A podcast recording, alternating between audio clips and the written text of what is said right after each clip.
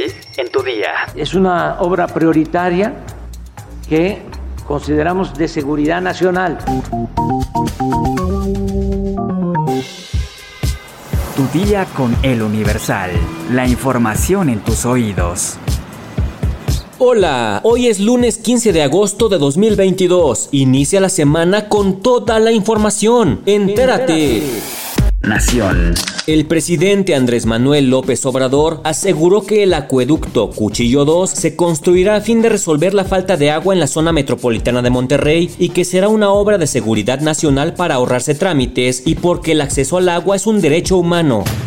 ¿Cuándo vamos a iniciar esta obra? La semana próxima vamos a iniciar. Es una obra prioritaria que consideramos de seguridad nacional, de urgencia. Por lo mismo, vamos a ahorrar mucho tiempo en los trámites burocráticos. Luego de firmar el acuerdo Agua para Nuevo León, el mandatario señaló que la obra de más de 100 kilómetros estará a cargo de los ingenieros militares y tendrá una inversión de 10 mil millones de pesos. También subrayó que la falta de agua obliga a iniciar labores de construcción lo antes posible, dado que es una urgencia para las familias de la región. En Coahuila se complica el rescate de los mineros debido a que la inundación en el pozo alcanzó hasta los 20 metros. La mañana de este domingo se informó del aumento súbito del agua dentro del pozo carbonero. El gobernador de Coahuila, Miguel Riquelme, reconoció que la inundación en los pozos carboneros donde están atrapados 10 mineros sigue creciendo y este domingo alcanzó los 20 metros, por lo que se aplicarán nuevas acciones a fin de taponear las posibles filtraciones de agua.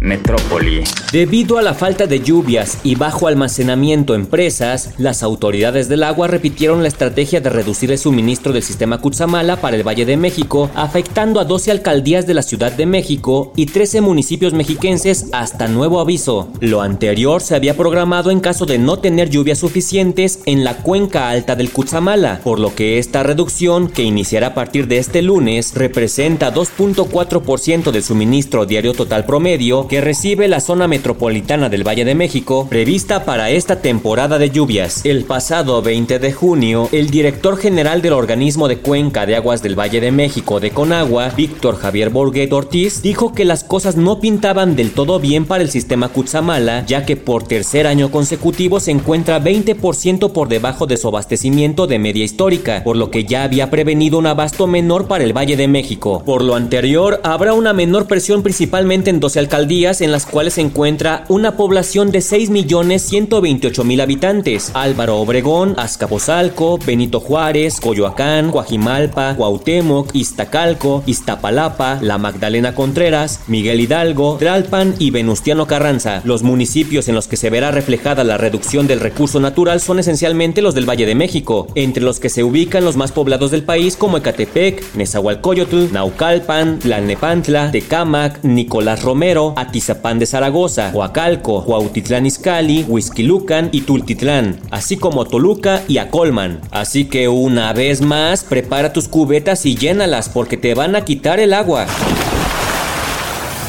Estados. Cuando ya se acercaba el operativo de fuerzas estatales y federales a la comunidad de Quinceo, municipio de Paracho, en Michoacán, los comuneros al servicio de la organización criminal Pueblos Unidos liberaron a los 25 elementos de la Guardia Nacional que secuestraron la noche de este sábado. Los delincuentes habían privado de su libertad a los oficiales y retenido las seis unidades en las que viajaban. Esto para exigir que soltaran a los 164 integrantes de esa organización que habían sido detenidos. Fuentes de seguridad señalaron que no hay margen de negociación con quienes infringen la ley, por lo que montaron un operativo para rescatar a los elementos de la Guardia Nacional, mientras los 164 integrantes de la organización criminal Pueblos Unidos permanecen en las instalaciones de la Fiscalía General de la República con sede en Morelia. Los detenidos fueron puestos a disposición del Ministerio Público por la Comisión de Distintos Delitos del Fuero Federal. A los implicados se les aseguraron 142 armas largas y 44 cortas, además de 29 vehículos, entre ellos uno blindado.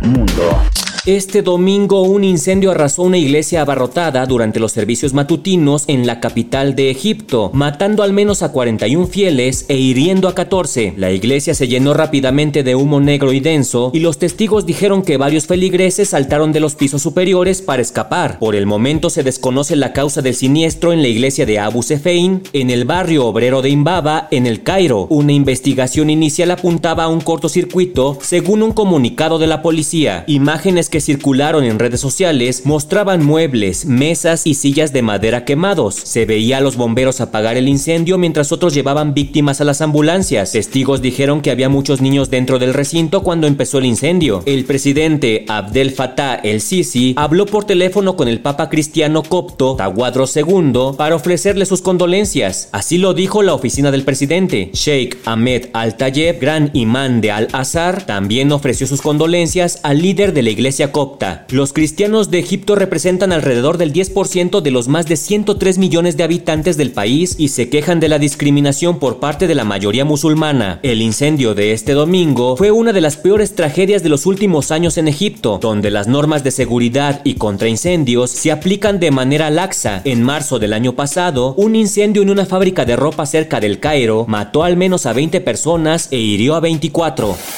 Espectáculos. El FBI concluyó que Alec Baldwin apretó el gatillo de la pistola con la que mató accidentalmente a la directora de fotografía, Alina Hodgkins, durante el rodaje de la película Rust, lo que contradice la versión del actor, quien sostiene que no accionó el arma. El informe del FBI, al que tuvo acceso ABC News, afirma que el revólver estaba en buen estado y que no pudo dispararse sin apretar el gatillo. En una entrevista con el mismo medio de comunicación en octubre del año pasado, el actor aseguró que jamás apretó el gatillo de la pistola y que se disparó sola cuando soltó el percutor. El informe policial calificó la muerte de Hodgkins de accidente, ya que no hay ninguna prueba convincente de que el arma fuera cargada con munición real de forma intencionada. La fiscalía local no ha presentado por ahora ninguna acusación contra Baldwin, quien fue denunciado por homicidio imprudente por la familia de la víctima, y está a la espera de obtener los registros telefónicos del actor. Hodgkins falleció el 21 de octubre de 2021 por las heridas de bala que sufrió, mientras Baldwin ensayaba durante el rodaje de la película en Nuevo México con un arma que debía ser de fogueo pero que estaba cargada. Las autoridades de Nuevo México multaron en abril pasado con casi 140 mil dólares a los productores del rodaje, entre los que está el mismo Baldwin, por incumplir los protocolos de seguridad. ¿Sabes cómo lavar correctamente los utensilios de madera en la cocina? Descúbrelo en nuestra sección menú en eluniversal.com.mx. Ya estás informado, pero sigue todas las redes sociales de El Universal para estar actualizado. Y mañana no te olvides de empezar tu día. Tu, día, con, El Universal. Tu día con El Universal.